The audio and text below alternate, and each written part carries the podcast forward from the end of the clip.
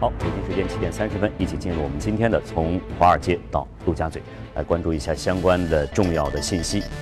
美国供应管理协会周一发布的数据显示，美国七月制造业采购经理人指数从六月的五十三点二降到了五十二点六，那么这样一个数值呢，和市场的预期是基本一致的。而高于五十这样一个数值，意味着制造业还在显示扩张。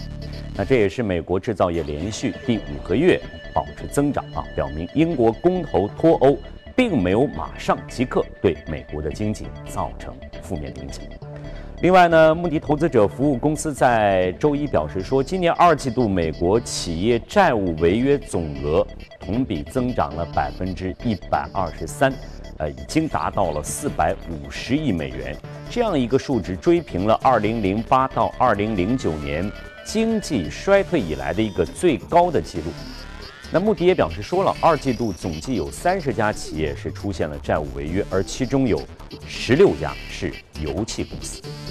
好，我们再把视线呢转向英国。英国国家统计局在周一公布的数据显示，英国七月的制造业 PMI 的指数已经从六月的五十二点四降到了四十八点二，明显的显示出从扩张转变为了萎缩，这也是二零一三年二月以来的一个最低的数值。而其中呢，新出口订单的增长被国内需求的下降给抵消掉了。这个数据也加强了人们对于英国央行本周四将会推出刺激措施，以帮助缓冲英国公投脱离欧盟的经济影响。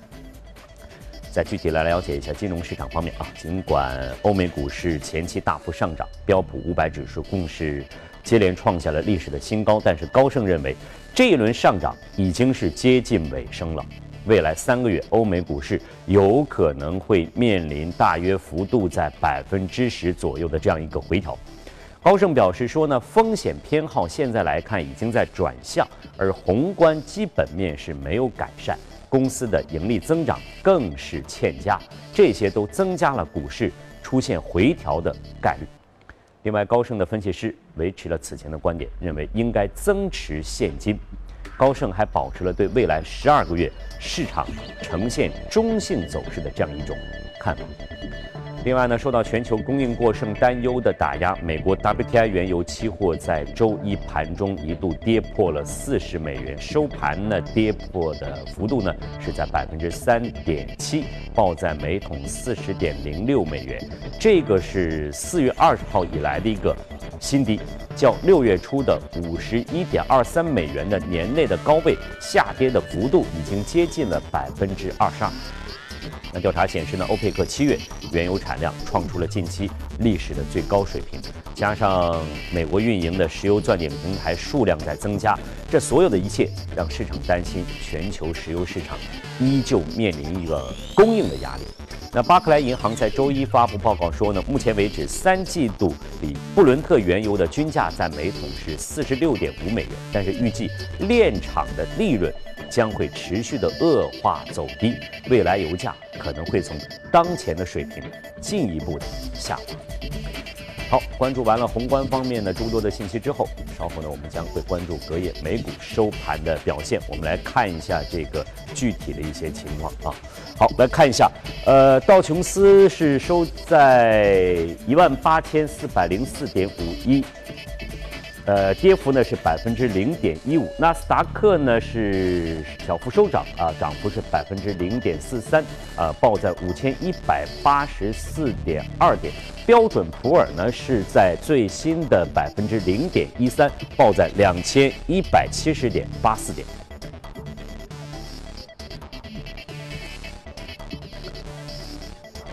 好，以下呢，我们再来关注一下相关的一些情况啊。我们来来关注一下具体的和我们的前方记者呢，曾取得连线，来了解一下我们的第一财经记者王木从纽交所发回的相关的消息。王木。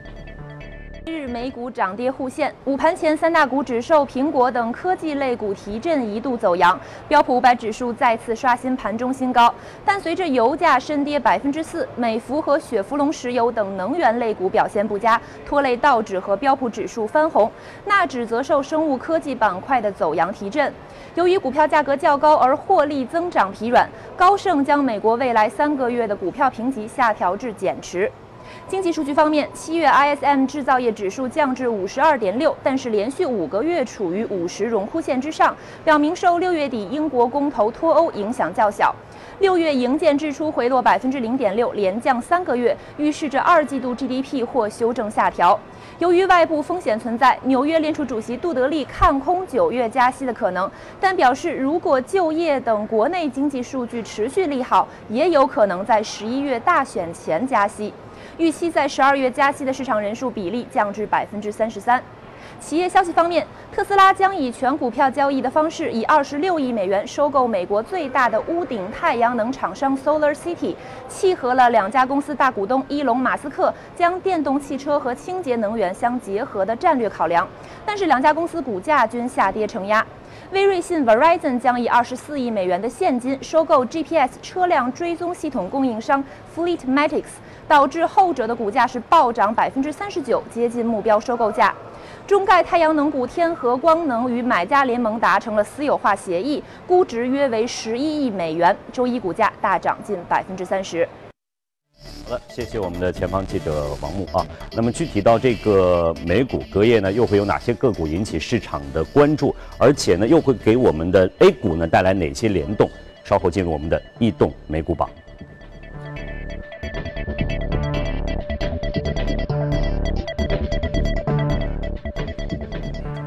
好，欢迎各位进入我们今天的一动美网。我们来看一下这个，在今天呢和简佳一起。由于今天我是第一次接触这个从华尔街到陆家嘴这样一个栏目，在其中呢会有很多的一些新的信息，希望简佳今天给我们一起带带来啊。刚才呢我们看到了我们的前方记者也介绍了美股的情况，而在昨天的这个美股当中呢，也是出现了一个。涨跌不一的这样一种情况。那么在这样一个节目当中，我记得，呃，在上周的节目里呢，你特别提到了这个央行会议的一些信息。现在是否有了一些新的变化？那么在央行这方面，他们的一些这个举动的话，是否跟你此前的预期是一致的？对，确实，呃，和我之前一呃，基本上上周我们讲的一个预期基本上是一致的啊。首先，我们看看美联储啊，美联储其实在上周四的凌晨啊，它是发布了最新的这样的一个呃议息会议的一个决议，那么是维持整个联邦基金利率不变啊。那么这其实和大家之前的一个预期也是一致的。那么另外，其实啊，它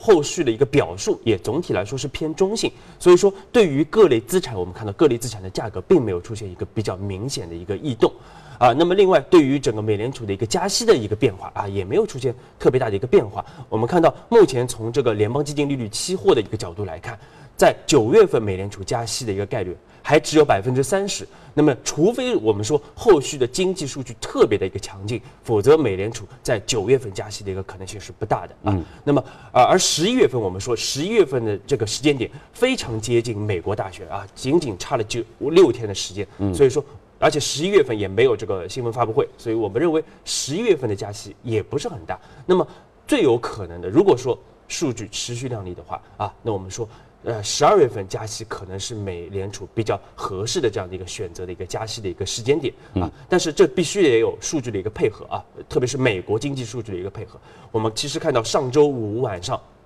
美国公布的最新的这样的一个啊年化的一个季度环比的一个 GDP 的一个数值，增长仅仅只有百分之一点二啊，远远低于市场预期的百分之二点五。所以说，我们说从这样的一个数据也是拉低了美国的美联储加息的一个预期。所以我们说，在未来的一段时间内，我们可以看到整个全球可能整个一个货币宽松的一个态势还是有望得到一个延续的。这样就不用我们每次都担心，一到他要开会之前，这个市场都会做出一些。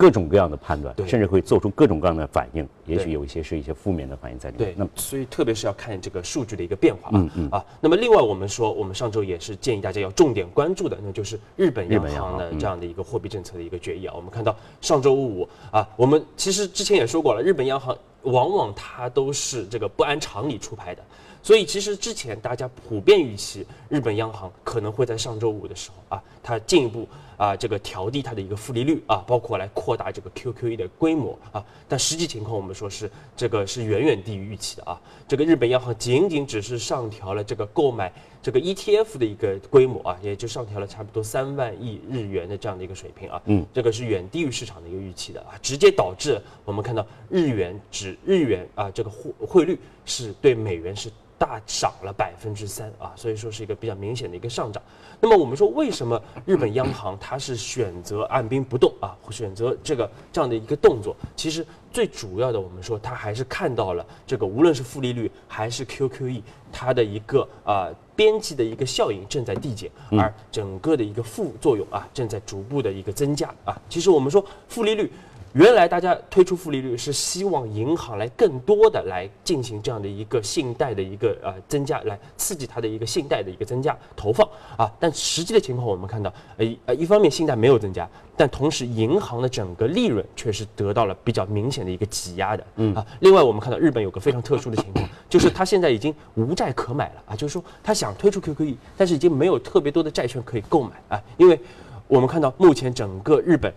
十五年期以内的一个国债啊，基本上都是处在一个负利率的水平啊。所以说，在这样的一个环境下，我们说进一步如果推出 QE、QQE 的话，那么它会进一步压低整个的一个利率。那么如果金融机构啊，它要来追求这样的一个回报的话，那么它只有选择说，要不我承担更多的风险偏好，来购买更低评级的这样的一个债券，嗯，或者我来提升我的整个的一个金融杠杆。这种可能性大吗？所以说，呃，他们目前就是啊，来选择，如果他们要这个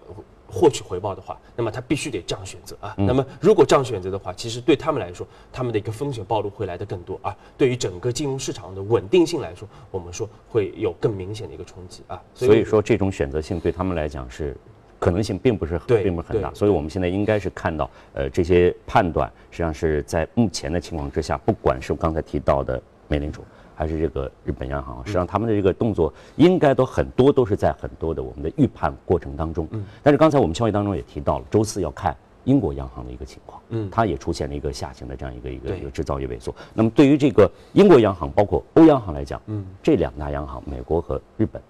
对他们会产生什么样的一些影响？对，确实我们看到，在 整个英国脱欧之后啊，市场普遍的有一个预期啊，那就是全球央行都会联手的来推出新一轮的这样的一个宽松的一个啊这个举措啊，来对冲整个脱欧的一个风险。但是我们看到之前无论是就之前一轮的这个英国央行的这样的一个议息会议，包括后面的欧洲央行，包括上周的日本央行啊，其实都是选择了按兵不动的啊。那么这主要我们说还是因为我们刚才说的像负利率的这样的一个啊负面的一个作用啊，直接导致的其实呃还没有开始这个很刺激了啊，其实呃这个包括这个风险还没有暴露，其实我们看到意大利的银行业已经受不了了，嗯啊，因为意大利目前我们看到银行已经出现了一些挤兑的这样的一个效应，而且这样的一个影响啊，已经影响到了整个的一个欧洲银行业的一个负面的一个情绪，所以我们说。未来啊，包括这个英国央行，包括欧洲央行，其实它未来可能我们说更多的选择。到英国央行，因为它的整个的一个目前的一个利率还处在一个正值，所以它还有进一步下调利率的这样的一个空间。我们认为本周它下调利率还是一个大概率的一个事件啊。嗯。但是我们说欧洲央行，由于它已经采取了比较大的一个宽松的一个货币政策，而且很多欧洲的国家的这个国债收益率已经是为负了啊，所以说我们说未来它更多的会采取一些。财政的一些政策的刺激，而不是说货币政策的的手工具来来进行整个的一个经济的一个刺激啊。其实另外我们说到就是我国啊，对，就中国，对。那么中国我们看到也有类似的一个情况，就是目前我们看到央行在推出进一步的一个货币宽松的时候啊，是比较谨慎的啊。包括我们也提示了很多的，包括我们资产价格的这样的一个泡沫的存在。嗯。所以说我们说下半年我们看央行。啊，包括整个中国政府，它要来刺激经济的话啊，更多的我们说也会采取这样的一个财政刺激的一个手段啊。那么这有会有什么样的影响啊？其实市场目之前普遍预期是大幅的一个放水啊，所以导致了我们说无论是风险资产还是避险资产，都是出现了一波同涨的这样的一个啊同期上涨的这样的一个情况出现啊。但是我们说这个如果一旦这个啊宽松的这个货币预啊政策的一个预期被打破的话，那么，风险资产啊，比如像大宗商品，比如像股票啊，有可能会出现啊一波明显的一个下跌啊。我们看到，其实目前像原油啊啊，包括像 A 股，最近已经开始有所表现了，所以说这一点是值得投资者要关注的。嗯，也就是说，如果说出现一些我们刚才说到的一些类似的政策的话，对于大宗商品，包括像你刚才主要提到的一些避险资产，会产生比较大的一些影响。对，特别是风险资产，哦我们说这个像大宗商风品啊风险资产风险资产，对像股市、像风险资产啊，这个啊影响可能会更大一点。嗯嗯，好，谢谢简佳就这一方面呢所做的一些相关的分析。我们下面呢将会关注一下隔夜美股的表现，来关注一下一动美股榜。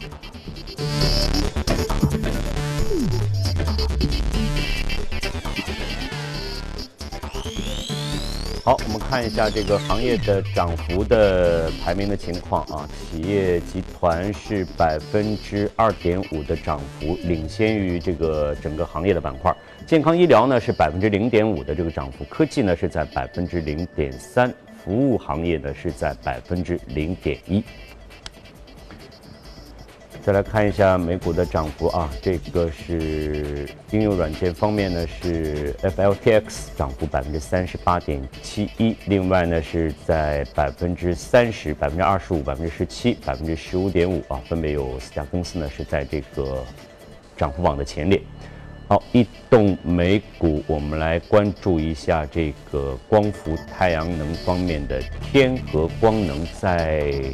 最新的收盘价位呢是在十点三三啊，涨幅呢是达到了百分之二十五点二一啊，这个是我们要特别提到的这个异动的这个天合光能。呃，简家怎么来看这只股票？先给我们介绍一下吧，它的一个大致情况。对，嗯天呃，其实我们我们说我们在节目里边啊，之前已经呃比较少的来讲光伏光伏这个啊啊行业了啊，因为我们说这个行业确实之前也没有特别多的一些亮点啊。嗯但其实我们说天合光能啊，我们在早前的几呃最早的可能两年之前，我我们也是重点推荐过啊。哦这么早因为对，因为其实它这个总它是成立于一九九七年啊，是嗯总部是位于这个江苏的常州啊，那么也是目前整个全球啊整个的一个啊。呃，光伏电池的这样的一个领先的一个企业，嗯我们看到它生产了非常多的这样的一些电池组件，包括对于下游的一个延伸。而且去年我们看到它整个的一个营收是达到了出货量是达到了三十亿美元啊，差不多是五点七四呃吉瓦的这样的一个产品的这样的一个出货。嗯那么也是连续两年成为全球最大的这样的一个光伏。我们两年前曾经对它做过介绍，啊，对，因为之前光伏产业啊有一波比较明有一段时间是比较好比较啊火爆。那这两年大大概它的这两年大概它的这个就目前整个行业是处在一个啊比较平稳的一个状态啊，嗯因为除呃其实两年前主要是还是因为国家的对于整个光伏产业的这样的一个政策的一个扶持的一个政策啊。那我们说，其实这个公司啊，我们看到它在它也是在二零零六年就很早，其实就在纽约啊纽交所上市啊。那么在十年以后，我们看到。啊，最呃，昨天啊，它是出现了一个的差不多接近百分之三十的这样的一个上涨啊，主要是因为啊，以它的 CEO 为代表的这个一个整个的一个投资财团是宣布了一个十一亿美元对公司的一个私有化的一个全现金的一个要约收购啊，那么啊，它可能会从美国退市啊，所以说我们说十年以后。啊，十年前它在美国上市啊，十年以后它从美国退市啊。那么这其实最近啊，我们看到光伏产业啊，它也呃这个并购案也非常多啊。刚才其实新闻片里边也说到了啊，一个就是我们说天合光能昨天的这样的一个私有化的一个要约收购，另外就是啊大名鼎鼎的这个啊 Elon Musk 啊，他通它的这个特斯拉也是宣布将会并购它另外一家公司，也就是这个光伏公司，也就是 Solar City 啊。我们看到整个的一个金额也达到二十六亿美元，所以说我们看到目前整个光伏行业，呃，更多的一个亮点是在于它的一个被收购的啊、被兼并的或者是被私有化的这样的一个进程。嗯，呃，这个光伏产业确实，这个说到这个私有化，最近呢，好像在市场也是比较热的，包括一些其他的一些股票也有这个回国内重新再开始这个进行上升的情况。那么这两年以来，这个光伏产业是处在一个平稳的发展的一个阶段。那么如果我们现在做一个预判，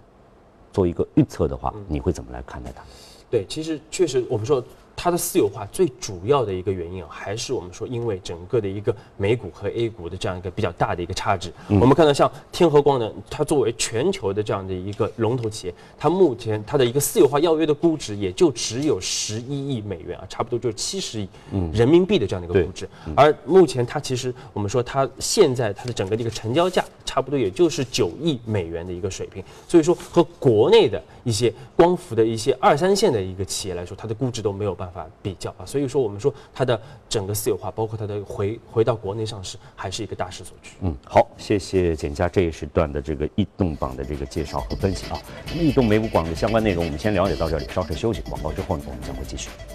好，这里是正在直播的，从华尔街到陆家嘴。那么继续呢，我们的节目啊，下面呢，我们将会关注一组最新的全球公司的资讯。我们首先看到的是英国制药巨头葛兰素史克和谷歌母公司字母表公司呢旗下的生命科学部门将成立合资公司研发生物电子药物。葛兰素史克将持有新公司百分之五十五的股权，谷歌是百分之四十五的股权。两家公司计划未来七年向新公司总计投入五点四亿英镑。另外，在周五发布财报之后，美国大型石油公司埃克森美孚的股价在周一呢是下跌超过百分之二。当天呢，亚马逊股价小幅是上涨的，市值已经上涨到了三千六百亿美元，超越了埃克森美孚，成为全球市值第四大公司。目前全球市值最大的四家公司都是科技公司：苹果、谷歌母公司字母表、微软以及亚马逊。另外呢，市场研究机构 IDC 周一发布的报告显示，二季度全球平板电脑的出货量下降了百分之十二，这也是平板电脑市场连续第七个季度萎缩。市场份额排在前五的依次是苹果、三星、联想、华为和亚马逊。其中呢，亚马逊的平板电脑出货量飙升了十二倍，推动了这家公司市场份额从去年同期的百分之零点三一下子上升到了百分之四。那欧洲最大的指数供应商斯托克公司宣布，本月将德意志银行和瑞士信贷从欧洲斯托克五零指数当中双双剔除了。德意志银行是以资产计德国最大银行，而瑞信又是以资产计瑞士第二大银行。这两家欧洲大行被斯托克扫地出门，正是欧洲银行股整体表现低迷的一个缩影。好，看了这个公司的动态之后，我们将和简家一起来关注一下值得关注的美股，来看一下美股放大镜。